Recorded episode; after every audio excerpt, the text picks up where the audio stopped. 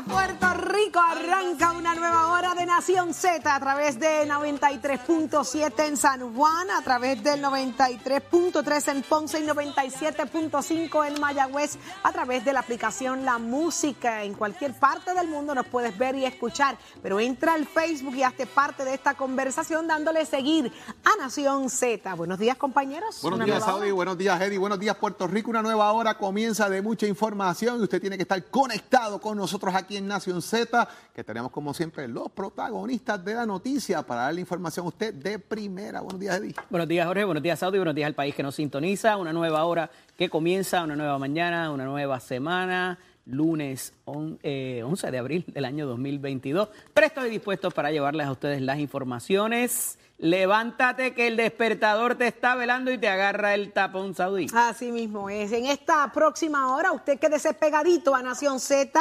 Estará con nosotros eh, el representante del PNP, José Aponte Hernández, quien desea que se imponga una investigación al uso de teléfonos, eh, telefonía móvil durante la emergencia ocurrida en los pasados días. Y de igual manera llega el representante del Partido Popular Democrático y presidente del partido, secretario, secretario debo decir del Partido Popular. Él es Ramón Luis Cruz Burgos. Hay muchas cosas pasando allá con la pava. Usted se entera solo aquí, en Nación Z. Pero ¿cómo está el mundo? ¿Cómo amaneció Puerto Rico? De eso sabe Carla Cristina. Adelante.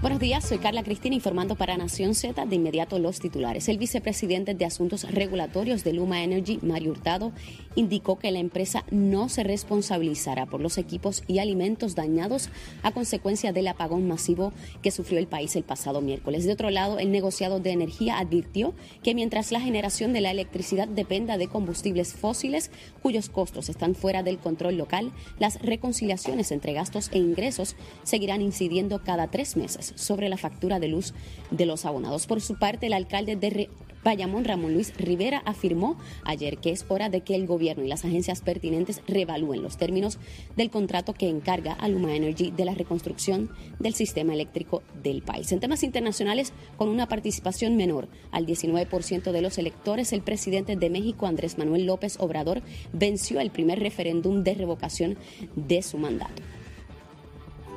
Este segmento es traído a ustedes por Toñito Auto. Cuando lo sumas todito, pagas menos con Toñito. La buena noticia traída a ustedes por Toñito Auto es que en su primera prueba de los 100 metros con vallas del 2022, Jasmine Camacho Quinn dominó el sábado la prueba en los Juegos de Bermudas con registro de 12.67, el mejor récord de la temporada. La medallista de oro en los pasados Juegos Olímpicos es considerada considerada la mejor atleta de los 100 metros con vallas. Para Nación Z les informó Carla Cristina. Les espero en mi próxima intervención. Este segmento fue traído a ustedes por Toñito Auto. Cuando lo sumas todito, pagas menos con Toñito. Noticias, controversias y análisis. Porque la fiscalización y el análisis de lo que ocurre en y fuera de Puerto Rico comienza aquí, en Nación Z. Nación Z por, por Z93. Continuamos en Nación Z.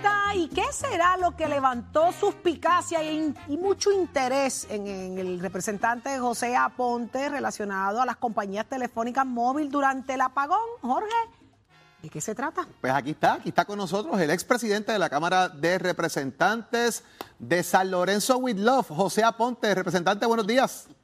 Buenos días, Jorge, del Estado 51, with love. Ahí está, ¿viste? Ahí está, ahí está. buenos días, Jorge, buenos días, Saudi. Buenos días, representante. a todos ustedes. Representante, recuerde lo que dice su licencia de conducir, que se lo he señalado anteriormente. El gobierno de Puerto Rico.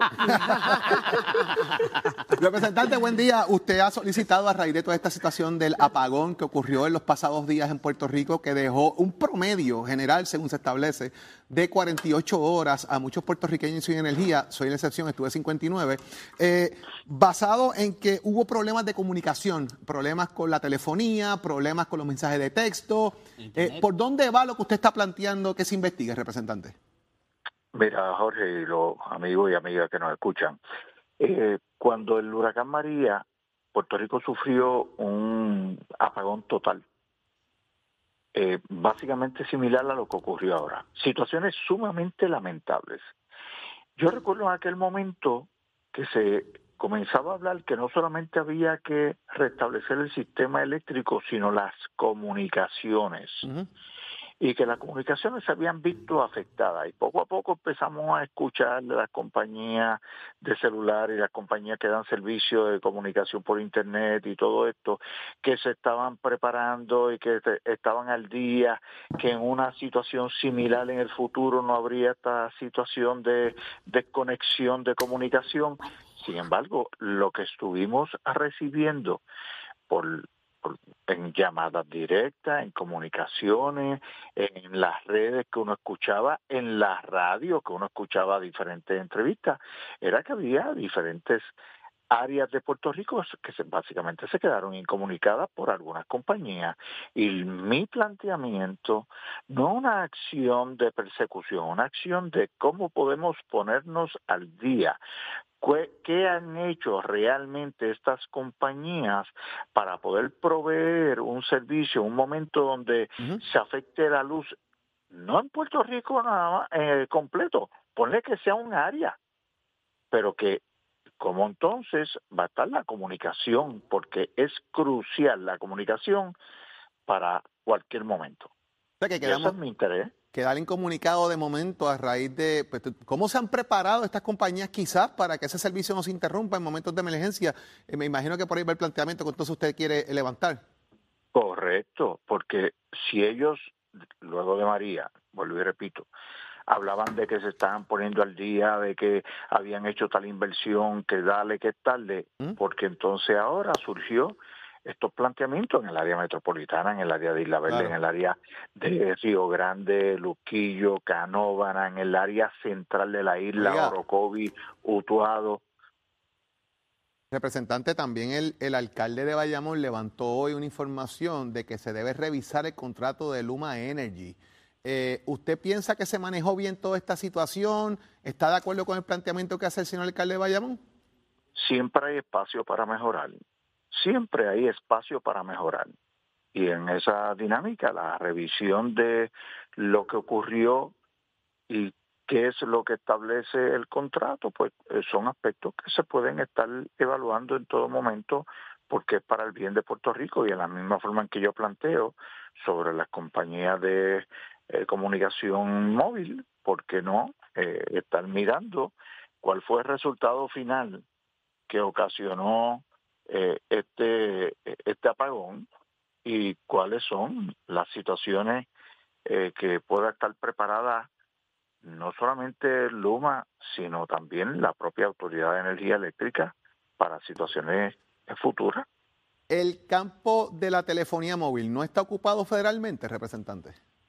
Puede estar ocupado federalmente por el FCC, pero una cosa es que esté ocupado por el FCC, otra cosa es que nosotros podamos estar mirando y que las compañías le rindan cuenta a sus clientes, que es el pueblo de Puerto Rico, de cómo ellos se están preparando para una situación como esta. Óigame, cambiando el tema, representante, eh, hoy llega ante el Tribunal de eh, San Juan, bajo la sala de Anthony Cuevas, lo que es el pedido del Departamento de Justicia para remover de su posición a Elizabeth Torres como delegada congresional. Eh, ¿Cómo usted ve eso? ¿Debe, ¿Debe recoger ella irse o hay que destituirla?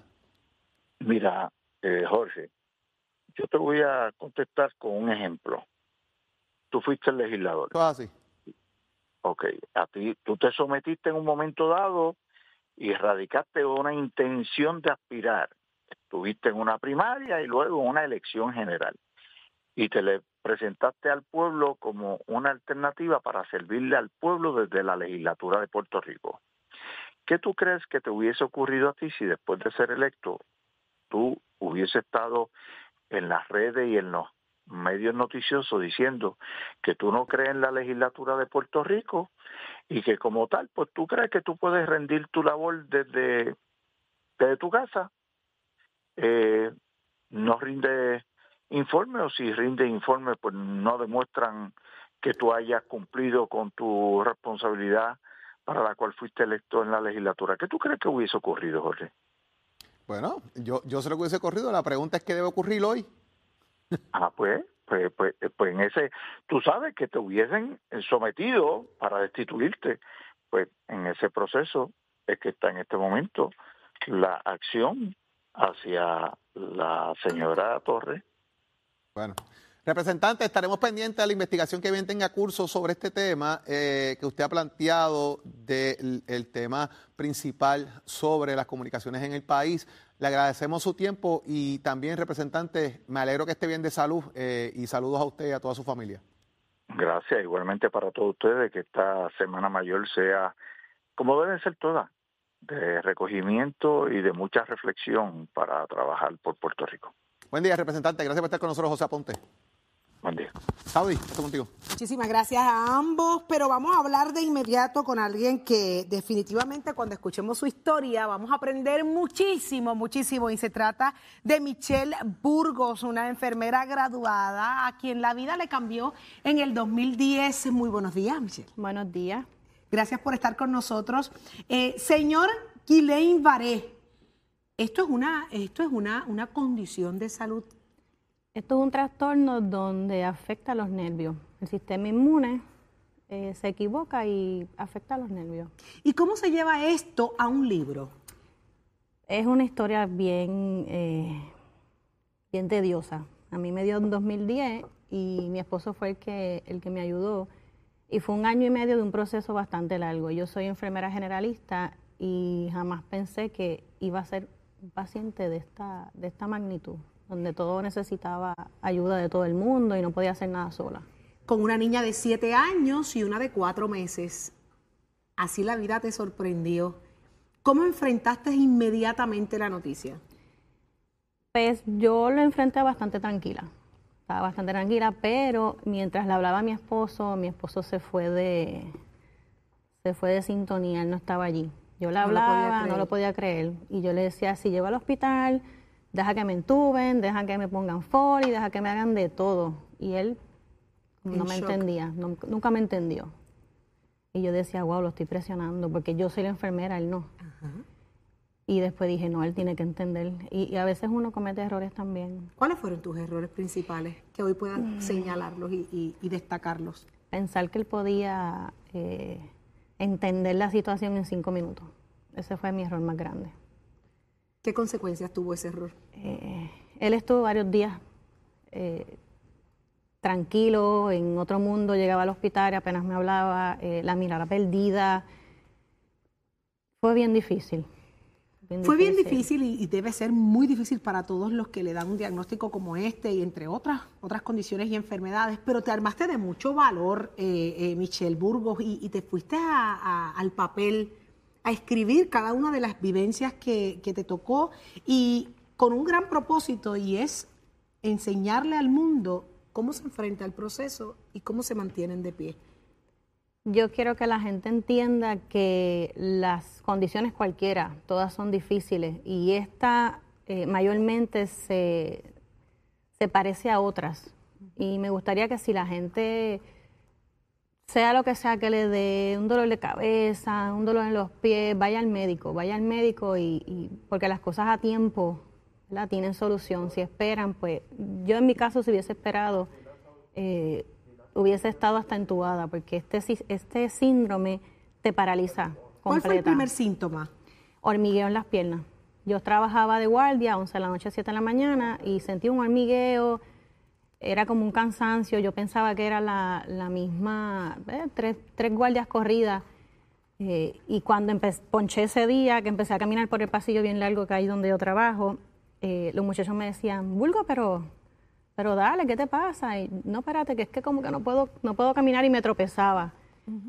Y así llegamos al- al- a la unidad. con cuando, cuando pides la ayuda, que tú dices esto, esto se sigue complicando, esto no es normal, tú ya tú tienes la experiencia, eh, y enfrentas ese diagnóstico, ¿qué fue lo primero que pasó por tu mente? Con una niña de cuatro meses, eso es acabadita de nacer prácticamente, y una de siete que depende mucho de ti. mis hijas. Yo creo que fue lo único que me pasó por la mente. Porque yo decía, lo primero fue la lactancia. ¿Cómo voy a lactar? ¿Qué medicamentos me van a dar? ¿Quién me la va a cuidar? Ok, yo, mi esposo, pero yo decía él solo, con dos nenas, una recién nacida. Yo creo que esa es la dificultad más grande que tiene toda, toda mamá cuando le diagnostican. No tiene que ser Guillain-Barré, cualquier otra condición. mis hijas. Tus hijas. Y hoy, hoy verte hablar, eh, te veo fuerte, te veo eh, muy segura, fortalecida. Bueno, lo llevaste tanto y tanto al papel que, que, que cualquiera pensaría que esto fue fácil. No, Sabemos que no. fue bien difícil, fue bien difícil volver a comenzar a caminar, volver a empezar a escribir, volver a abrir un pote de baby food.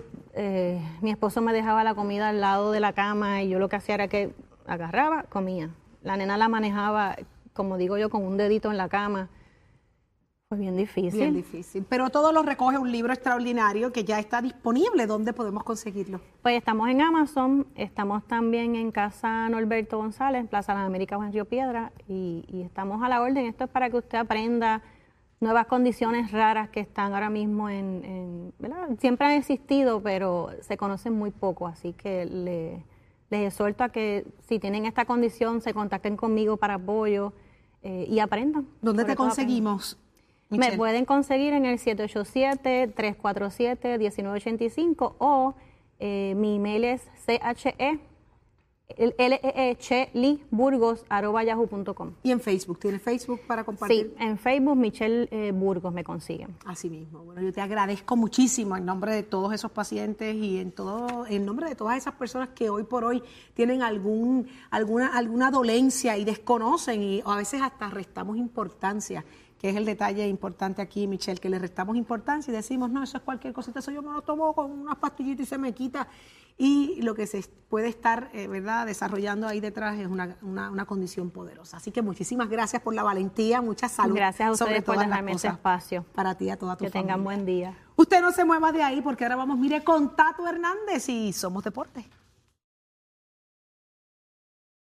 Nación Z presenta, presenta a, Tato Hernández en Somos Deporte.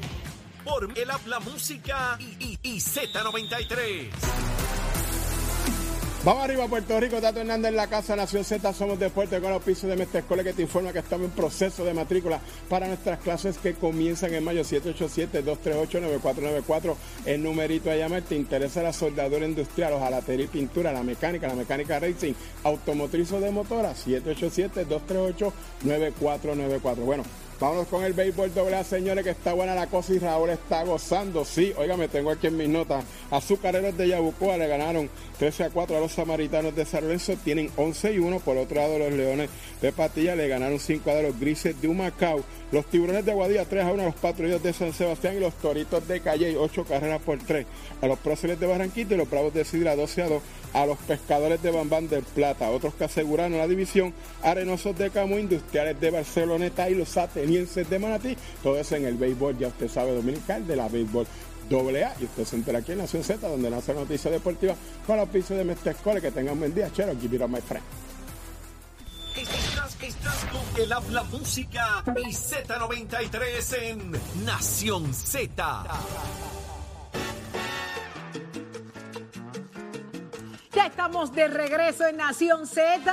Eh, eh, óyeme, la situación en el Partido Popular Democrático en las últimas semanas ha estado en pura candela, en pura candela. Pero ¿qué tiene que decir el secretario del Partido Popular y de igual forma representante de esta colectividad? Está con nosotros Ramón Luis Cruz Burgos. Muy buenos días.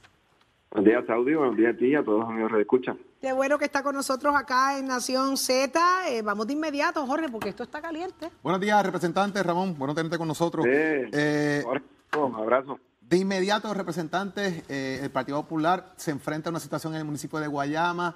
Eh, El pasado viernes hubo una renuncia a raíz de, las, de, los- de la acusación y, la, y, y el tema que presenta el propio alcalde que se declara culpable de unos actos de corrupción en gran medida y los alegatos que se han hecho.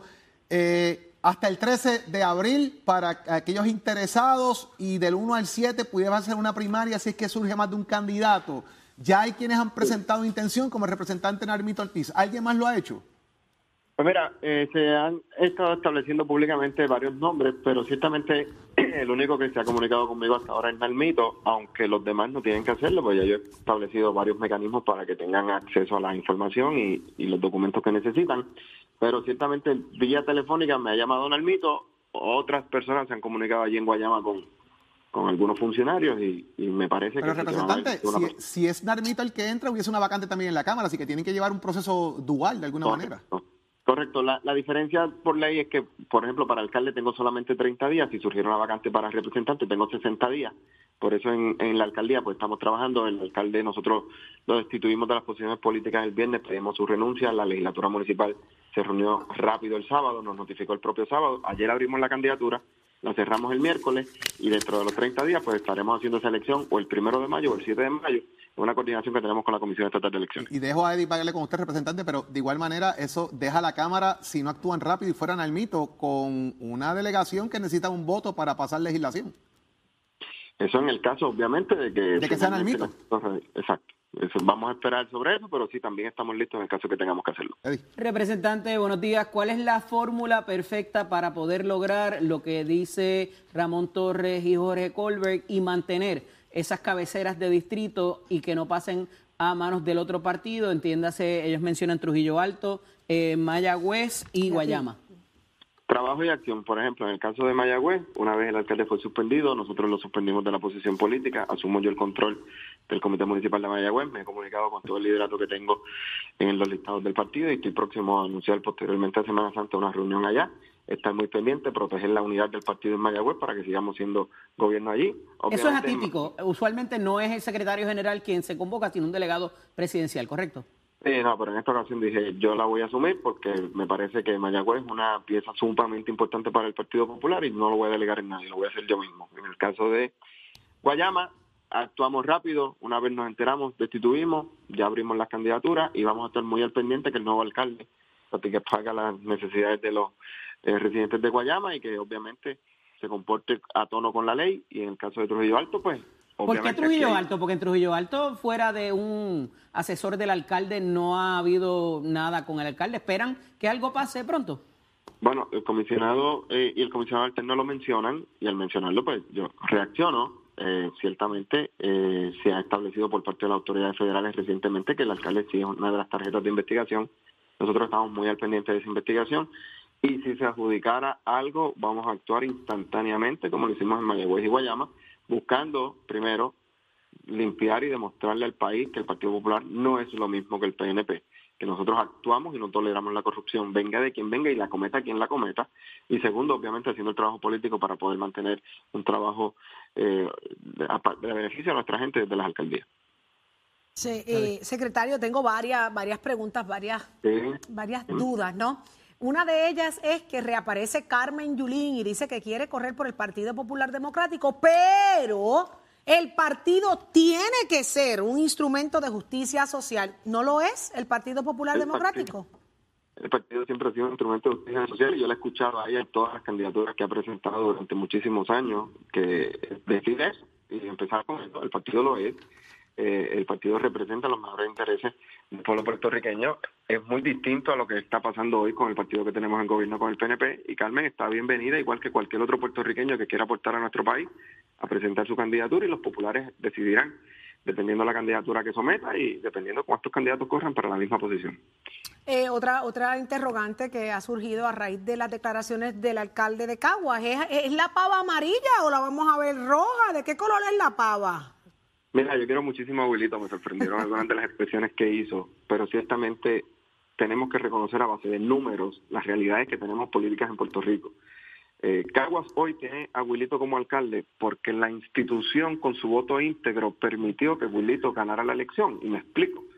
Eh, de 2016 a 2020, esa candidatura redujo en respaldo una ventaja de 20 mil votos de ventaja a 1.200 ventajas. Dramático la, la, reducción, bien dramática. Y esa reducción no es al Partido Popular, esa reducción fue a la candidatura de Willito y gracias al voto íntegro que garantiza el Partido Popular, Willito es alcalde. Él lo sabe y él lo reconoce y yo sé que está haciendo un trabajo increíble y ha reforzado sus esfuerzos en Cagua para trabajar desde la alcaldía y demostrarle a los cagüeños que tiene la capacidad para seguir siendo alcalde, pero ciertamente la capacidad electoral del Partido Popular es la que garantiza que permanezca en la alcaldía. Así que yo no tengo duda que cualquier inconformidad que tenga, él es parte del Partido Popular. El Partido Popular no es un edificio en puerta de tierra. El Partido Popular somos todos. Los que pertenecemos a esta colectividad, incluyéndolo a él, y yo sé que cualquier duda o cualquier diferencia puede aportar a resolverla y sabe que es bienvenido. Secretario, en ese en esa, eh, esa conversación que tuvimos esta, un poco más temprano en la mañana, se hablaba de que hay municipios, hay alcaldes que no utilizan la insignia de la pava. ¿Cuáles son las directrices y algunas eh, a nivel central? Porque esto, esto crea definitivamente un distanciamiento de, de la colectividad. Y estamos hablando, por ejemplo, el alcalde de Carolina es uno de los que en un momento dado no utiliza la insignia, entre otros. Mira, el, siempre la directriz a nivel central es que se utilice la insignia. Incluso han habido movimientos para que se incluya reglamentariamente imposiciones a todos los candidatos a utilizar la marca, a utilizar la pava. Hay candidatos que cogen mucho voto de afuera. Yo te soy, por ejemplo, yo resido en un distrito no progresista, que yo he venido ganando por más ventaja todos los cuatrenios, pero siempre uso la pava. Así que el decir que no, no usar la pava es para buscarla atraer votos, pues algunas personas lo usan como, como motivo, pero ciertamente yo he demostrado que utilizarla por el contrario lo que hace es que fortalece la colectividad, fortalece nuestras papeletas completas. La pava es sumamente importante, como te decía anteriormente en el caso de Caguas como ejemplo, para mantener el voto íntegro y para garantizar los votos que tú necesitas. Aquí el que corre independiente pues, básicamente tiene pocas probabilidades, no ninguna, de lograr una elección. Por eso la institución es tan importante, por eso es tan importante fortalecer la institución, por eso es tan importante utilizar la pava, Pero, un llamado que somos un equipo. Representante importante en la Junta de Gobierno. ¿Cuándo en la Junta? ¿Cuándo va a pasar? Después de Semana Santa, ya el presidente lo había dicho, ya estaba calendarizada para después de Semana Santa, la van a estar anunciando próximamente. Eh, ya estaba calendarizada, es una sesión ordinaria que por reglamento tenemos que hacer cada tres meses. ¿Le van a pedir la renuncia a José Luis Dalmao?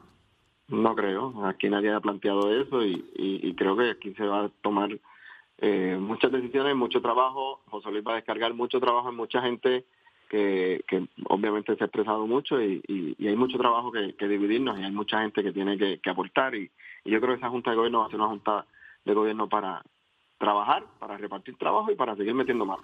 Ahí está. Muchísimas gracias al representante Ramón Luis Cruz Burgos, secretario del Partido Popular Democrático. Mire, de frente al país, contestando todas y cada una de nuestras preguntas como tiene que ser. Mucho éxito, representante. Buen día. Saludos a los tres, un abrazo a los tres. Gracias. Y de frente al país viene el licenciado Leo Aldrich. En los próximos minutos, usted quédese pegadito a Nación Z. Lleva, tolachero.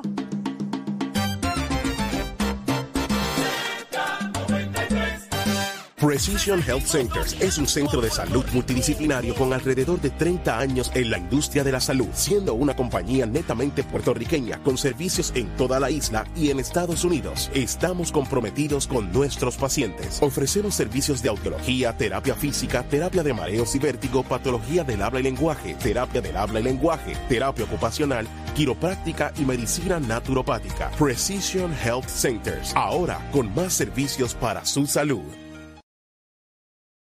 presentan, presentan el 38 Día Nacional de la Salsa de Puerto Rico. El domingo 12 de junio en el Estadio Irán Víctor. ¡Que viva la salsa!